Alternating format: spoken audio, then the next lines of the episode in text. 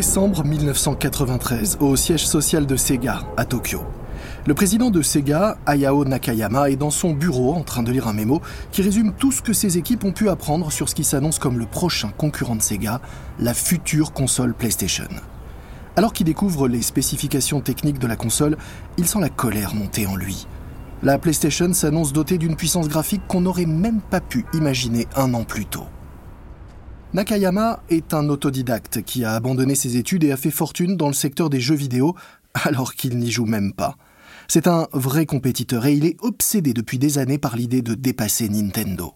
Mais au fur et à mesure qu'il parcourt le mémo, il sent qu'une grave menace plane sur sa tête. Furieux, Nakayama enfonce la touche de l'interphone qui le relie à sa secrétaire.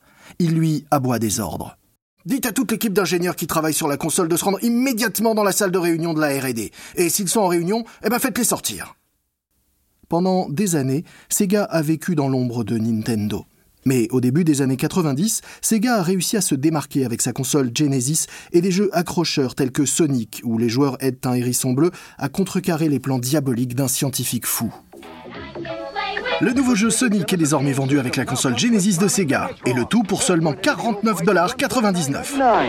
À la stupéfaction de tout le secteur du jeu vidéo, Sega a fait ce que tout le monde pensait impossible. Il a réussi à briser la mainmise de Nintendo sur le marché américain des consoles. Après l'offensive commerciale de Sega, la part de marché de Nintendo a chuté de 90 à 55% en deux ans seulement. Et aujourd'hui, Nakayama veut enfoncer le clou avec sa nouvelle console, la Sega Saturn.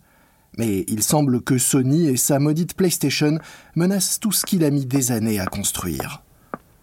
Lorsque Nakayama entre dans la salle de réunion, une quarantaine d'ingénieurs, ceux qui ont mis au point la console Saturn de Sega, attendent nerveusement. D'habitude, le visage de Nakayama est totalement impassible. Mais aujourd'hui, le patron de Sega est clairement en colère. Ses yeux bruns brillent de rage sous sa tignasse et Nakayama se lâche.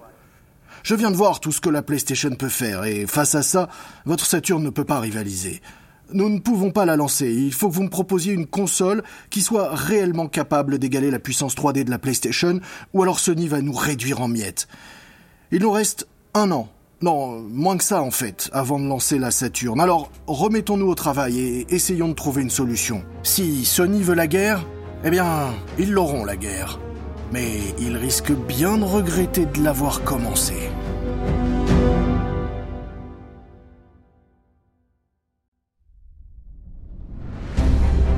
Vous écoutez Guerre de business de Wandery. Je suis Lomic Guillaume.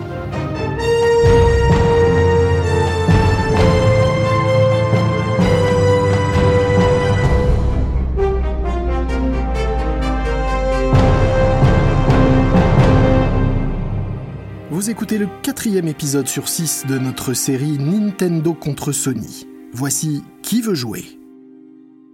Nous sommes le 22 novembre 1994. Dans moins de deux semaines, la PlayStation sera en vente dans tous les magasins japonais. Dans les bureaux de Sony Computer Entertainment, c'est l'effervescence. Dans le dernier épisode, nous vous avons raconté comment, après des mois de négociations, Sony a finalement réussi à convaincre les éditeurs de produire des jeux pour la PlayStation. Et maintenant, toute l'équipe se prépare pour le moment de vérité, le lancement de la PlayStation. Pour l'équipe basée à Tokyo, les journées sont longues et les nuits sont courtes. On prend à peine le temps de dormir, certains en oublient même de se laver. Du coup, il flotte dans les couloirs une odeur de transpiration. Ken Kutaragi, le père de la PlayStation, enchaîne les réunions pour s'assurer que tout se passe bien dans les usines et que la PlayStation sera livrée en temps et en heure dans les magasins du pays. Mais alors qu'il est en pleine discussion stratégique, un collègue fait irruption dans la salle de réunion. Kutaragi, elle est arrivée Dans la salle, tout le monde se fige. Kutaragi bondit de sa chaise et se précipite dans les couloirs à la suite de son collègue. Une foule est agglutinée autour d'une table au milieu des bureaux. Kutaragi se fraye un chemin jusqu'à la table pour enfin découvrir ce que tout le monde chez Sony a attendu de voir toute la matinée. Non, ce n'est pas la PlayStation, c'est la nouvelle Sega Saturn. La console est encore dans sa boîte, fraîchement achetée dans un magasin d'électronique. La Saturn a été mise en vente au Japon quelques heures plus tôt et elle part déjà très vite. Si l'ancienne console de Sega, la Genesis, a connu un succès retentissant en Amérique du Nord et en Europe, le Japon, lui, l'avait snobé. Mais cette fois, les choses semblent vraiment différentes. Au Japon, les amateurs de jeux vidéo font déjà la queue pour mettre la main sur la nouvelle console de Sega. Une console vendue avec un jeu appelé Virtua Fighter. Sorti un an plus tôt, Virtua Fighter est alors le jeu le plus populaire des salles d'arcade. Il faut dire que sa sortie marquait le passage de la 2D à la 3D. Plus qu'une évolution, une révolution. Les joueurs n'avaient jamais rien vu de tel jusqu'alors. À l'écran, les personnages en 3D super musclés se déplacent rapidement, avec une animation fluide et réaliste. En découvrant le jeu sur la console, un vent de panique souffle sur l'équipe de Sony. En moins d'un an, Sega a réussi à développer une console capable de traiter les images 3D deux fois plus vite que la PlayStation. Avec la Saturn, c'est comme si on faisait entrer la meilleure machine d'une salle d'arcade dans un petit boîtier au milieu du salon. Les équipes de Sony se regardent éberluées. Mais qu'est-ce qu'on va faire? Tous les regards se tournent alors vers Kutaragi. Eh bien, qu'est-ce qu'on attend? Ouvrons ce truc et voyons ce qu'il y a dedans. Kutaragi débranche la console et la retourne sur le bureau. Il fouille dans sa poche, en sort un petit tournevis et commence à dévisser le couvercle en plastique de la console. Ensuite, les ingénieurs débranchent les câbles, déconnectent l'alimentation et retirent la plaque métallique qui recouvre le circuit imprimé au cœur de l'appareil. Éventrée, disséquée, la Sega Saturn repose devant les ingénieurs de chez Sony qui découvrent ainsi ce que les équipes de Sega ont fait dans leur course pour rattraper la PlayStation. Et c'est pas beau à voir. La carte mère contient plusieurs dizaines de puces et de microprocesseurs. Kutaragi se penche pour voir ça de plus près. Waouh, ça fait beaucoup de composants. Euh, combien y a-t-il de microprocesseurs? Les ingénieurs comptent rapidement. Un, deux, trois. non, quatre Kutaragi acquiesce. Hmm, ça explique ses capacités 3D, mais quatre processeurs, euh, c'est un vrai cauchemar ça pour les programmateurs. Euh, pour que les quatre fonctionnent de manière synchronisée, ça a dû être un véritable enfer. Les ingénieurs de Sega ont peut-être réussi à créer une console dont les capacités surpassent celles de la PlayStation, mais Kutaragi sait que vu la façon dont elle est conçue, sa fabrication doit coûter une fortune à Sega. Oh, regardez ça, quel gâchis, toutes ces puces, tous ces câbles. Ça doit être difficile à fabriquer et cher. Avec une telle conception, Sega va avoir du mal à maîtriser ses coûts de fabrication. Kutaragi s'est donné, lui, beaucoup de mal pour que la PlayStation soit facile à produire en masse. Et pour cela, il a fallu essayer de tout condenser dans un seul microprocesseur. Cela n'a pas été simple à faire, bien sûr, et ça a coûté cher à Sony. Mais aujourd'hui, la simplicité de la conception de la PlayStation pourrait bien devenir un important avantage compétitif. Car plus Sony fabriquera de PlayStation, plus le coût de fabrication à l'unité va baisser. A l'inverse, la conception vite fait et complexe de la Saturn ne va pas permettre à Sega de réduire son coût de fabrication. Kutaragi se tourne alors vers son équipe et sourit. Au moins, on sait qu'on a l'avantage du coup sur Sega. C'est une très bonne nouvelle pour nous. Bref, après cet intermède amusant, il est temps de nous remettre au travail. Il reste moins de 12 jours avant la sortie de la PlayStation, alors euh, ne perdons pas de temps. Les ingénieurs retournent donc au travail sans tarder et laissent la Saturne posée là comme un animal mécanique éventré. Nous sommes dans la nuit du 2 décembre 1994, à la veille du lancement de la PlayStation au Japon. Surnommé Electricton, Akihabara est l'épicentre de la scène geek de Tokyo. Un endroit où pullulent les vendeurs de gadgets électroniques, les salles d'arcade et les librairies de manga. Au milieu de tout ça se trouve Loax, un pays des merveilles pour geeks où l'on trouve sur sept étages de l'électronique, des jeux vidéo, des figurines et bien plus encore. Le magasin est encore fermé mais une file d'attente se forme déjà sur le trottoir. La première personne est arrivée à 20h, bientôt rejointe par d'autres. Ils vont passer une nuit blanche à camper, là, devant le magasin, attendant patiemment sous les lumières d'Akihabara. Alors que le soleil se lève sur Tokyo, la file d'attente devant l'Oax continue de s'allonger. Et quand le magasin ouvre finalement, des centaines de personnes en franchissent les portes avec impatience. Le battage médiatique autour de la PlayStation dure depuis des mois. Les médias publient de nombreux articles sur l'affrontement imminent entre la PlayStation et la Saturn. Il faut dire que le service de com de Sony en a fait des tonnes, réussissant à donner à Sony une image de sérieux concurrent de Nintendo et Sega, alors que la marque n'est qu'un nouveau venu sur le marché du jeu vidéo. Mais les pubs dans la presse annoncent crânement que Sony a l'ambition d'écouler un million de PlayStation. Sony investit également dans la pub télé. On peut y voir des extraits percutants des jeux les plus impressionnants disponibles sur la PlayStation, comme Ridge Racer, le jeu de conduite en 3D produit par Namco. Des publicités insolites apparaissent également. L'une d'elles met en scène des employés dans des locaux sinistres qui tapent à l'unisson sur leur bureau pour réclamer la nouvelle console de Sony.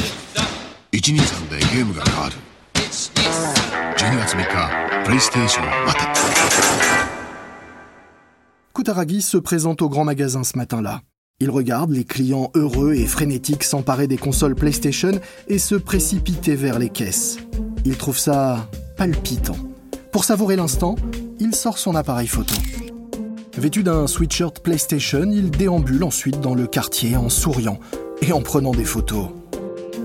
Il prend des photos des acheteurs de la PlayStation qui font la queue, des étagères des magasins encore pleines de PlayStation dans leurs boîtes, des clients qui sortent en souriant des magasins avec leur nouvelle console Sony sous le bras. À midi, plus aucun magasin au Japon n'a de PlayStation en stock. Le lancement de la console est un succès retentissant. La popularité de la PlayStation est telle qu'il n'y a plus un seul produit dans tout le pays pour répondre à la demande. Fatiguée et épuisée, l'équipe de Sony Computer Entertainment a enfin le temps pour une bonne nuit de sommeil et peut enfin prendre une douche.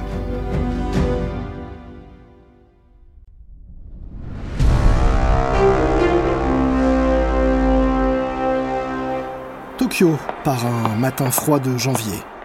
Kutaragi arrive de bonne humeur chez Sony et trouve les chiffres des ventes de Noël sur son bureau. Avec un sentiment d'heureuse appréhension, il parcourt le document. Mais ce qu'il y découvre l'alarme. La Saturn de Sega se vend mieux que la PlayStation de Sony. Et pas seulement parce que la Saturn a été lancée deux semaines plus tôt, non. L'écart entre les deux consoles est faible, mais il est suffisamment grand pour être inquiétant. Chaque semaine, les gens achètent plus de Saturn que de PlayStation. Lentement mais sûrement, l'écart se creuse et Sega prend de l'avance. Si ça continue, Sega sera bientôt loin devant Sony. Kutaragi sait que Sony doit combler cet écart et rapidement. Car si Sony ne bat pas Sega maintenant, la PlayStation se fera écraser quand Nintendo entrera enfin dans la course aux consoles. Kutaragi convoque l'équipe de direction pour trouver un moyen de lutter contre la Saturn de Sega. L'un des cadres présents dans la salle lui fait une suggestion. Nous devons consacrer plus de temps à la promotion de la PlayStation. Sony peut se le permettre. Oui, c'est une option, mais nous dépensons déjà plus que Sega en marketing. Puis, quelqu'un d'autre dans l'équipe évoque les problèmes de conception de la Saturn. Nous savons que la Saturn est difficile à fabriquer et que Sega a peu de solutions pour réduire ses coûts de fabrication. Pourquoi pas nous lancer dans une guerre des prix contre eux? En réalité, Sony a toujours prévu de déclencher cette guerre des prix sur les consoles. C'est pourquoi la PlayStation a été conçue de manière à minimiser son prix de revient. Mais Sony n'avait pas prévu de dégainer cette arme si tôt. Kutaragi pèse le pour et le contre. Une guerre des prix va coûter cher vraiment cher.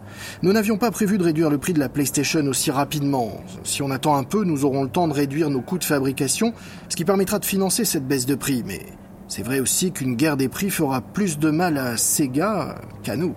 Il demande à son équipe d'analyser les chiffres, et ceci semble bon. Sony peut encaisser le coup. Tout le monde dans la salle tombe d'accord, il est temps de contrer Sega.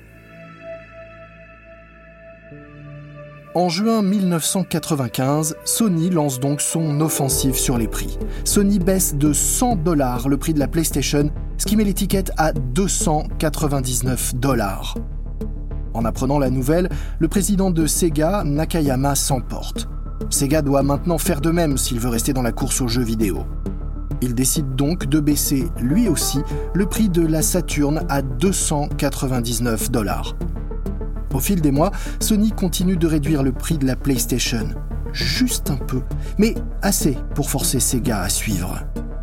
Au début, les réductions de prix ne se font pas trop sentir dans les comptes, mais à l'automne, les pertes se sont accumulées. Petit à petit, Sony pousse Sega vers le gouffre.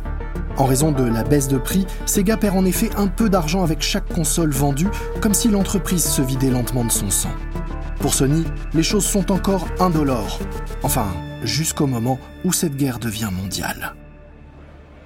Le 11 mai 1993, c'est le début du E3, le salon international du jeu vidéo. des milliers d'acteurs de l'industrie des jeux se retrouvent dans le centre de convention de Los Angeles pour y parler business. Mais tout le monde parle en réalité de la même chose, l'épreuve de force à venir entre Sony et Sega aux États-Unis. La PlayStation et la Sega Saturn devraient arriver dans les magasins américains avant la fin de l'année, et ça sent déjà la poudre. Les connaisseurs du secteur savent que Sony et Sega profiteront de leur conférence de presse lors du salon pour annoncer officiellement les dates de lancement de leurs consoles de nouvelle génération. Mais ce qu'ils ignorent encore, c'est que les deux sociétés ont chacune un plan secret pour prendre l'avantage sur l'autre. L'événement presse de Sega est le premier à avoir lieu.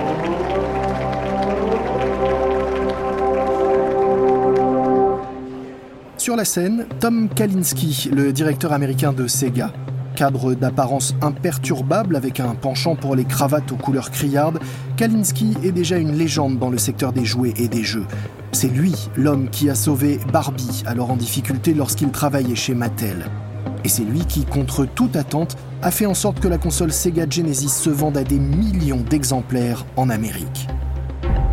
Aujourd'hui, Kalinski cherche à faire dérailler la PlayStation avant même qu'elle n'atteigne les côtes américaines. Après avoir un peu chauffé la salle, il fait enfin l'annonce que tout le monde attend. J'ai le plaisir de vous annoncer que notre nouvelle console, la Sega Saturn, sera en vente aux États-Unis à partir de. Kalinski fait une pause, tenant la foule en haleine pendant un moment. À partir de maintenant oui, oui, vous avez bien entendu, la Sega Saturn est en vente maintenant dans certaines chaînes de magasins du pays pour 399 dollars. Tout le monde est surpris, y compris les détaillants qui vont vendre la Saturn. Alors qu'il quitte la scène en souriant confiant de lui, il pense ah, Prends ça, Sony c'est à Olaf Olafsson, un jeune et grand cadre islandais de Sony Amérique, romancier à 16 heures, qu'il revient désormais de contrer l'attaque de Sega. Si le lancement surprise de la Saturn l'a déconcerté, eh bien, il ne le montre pas. Il bondit sur scène et présente Sony comme la nouvelle star du marché des jeux vidéo. Puis, 20 minutes après le début de son exposé, Olafsson crée la surprise en demandant à Steve Race, le responsable américain de la PlayStation, de le rejoindre sur scène. Rice se lève de son siège au premier rang et monte sur scène. Dans ses mains, il tient une épaisse liasse de papier. La foule se prépare à un long discours ennuyeux, mais Rice se dirige vers le pupitre, se penche sur le micro et annonce platement 299. Il y a une nanoseconde de confusion, peut-être d'incrédulité. Et puis la foule explose. Les gens crient, acclament et applaudissent furieusement alors que Rice quitte la scène.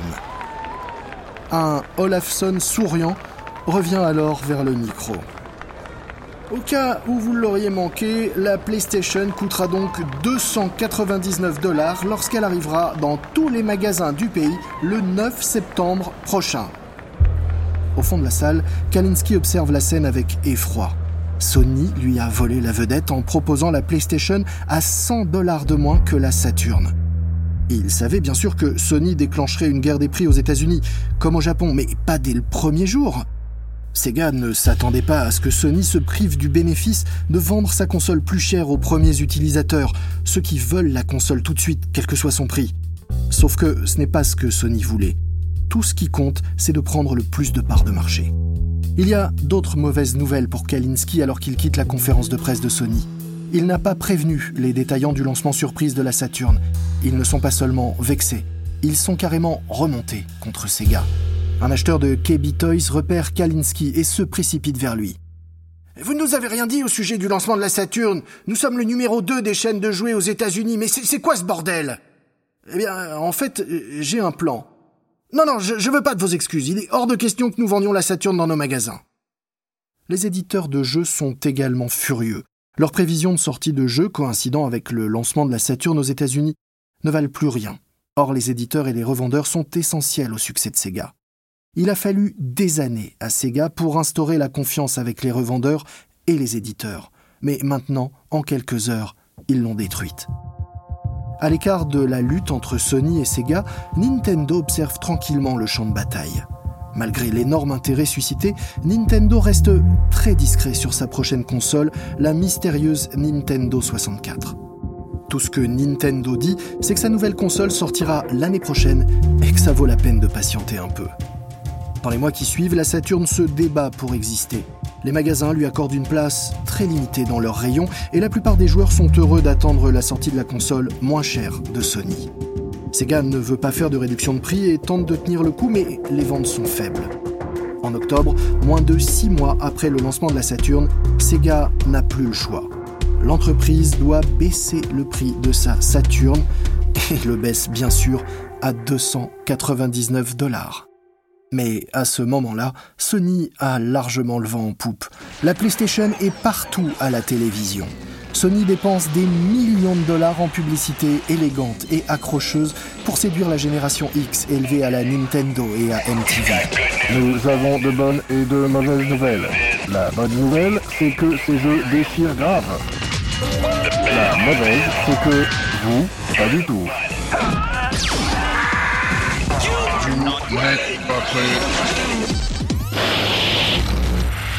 Les spots de Sony offrent un déluge de séquences d'action avec des voix off qui incitent les joueurs à relever les défis des jeux sur PlayStation, glissant quelques cheat codes, ces codes qui permettent d'aller plus vite dans les jeux.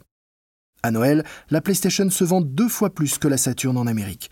C'est la même chose en Europe où Sony pousse encore plus loin l'attrait de la génération X pour la PlayStation. Le point fort de la campagne marketing européenne est la sortie de Wipeout, un jeu de course à grande vitesse avec une bande-son techno percutante. Avec Wipeout, Sony fait entrer la PlayStation dans le monde florissant des clubs européens. Dans les boîtes de nuit les plus branchées, les publicitaires de Sony installent des bornes de démonstration PlayStation pour divertir ceux qui font une pause sur la piste de danse.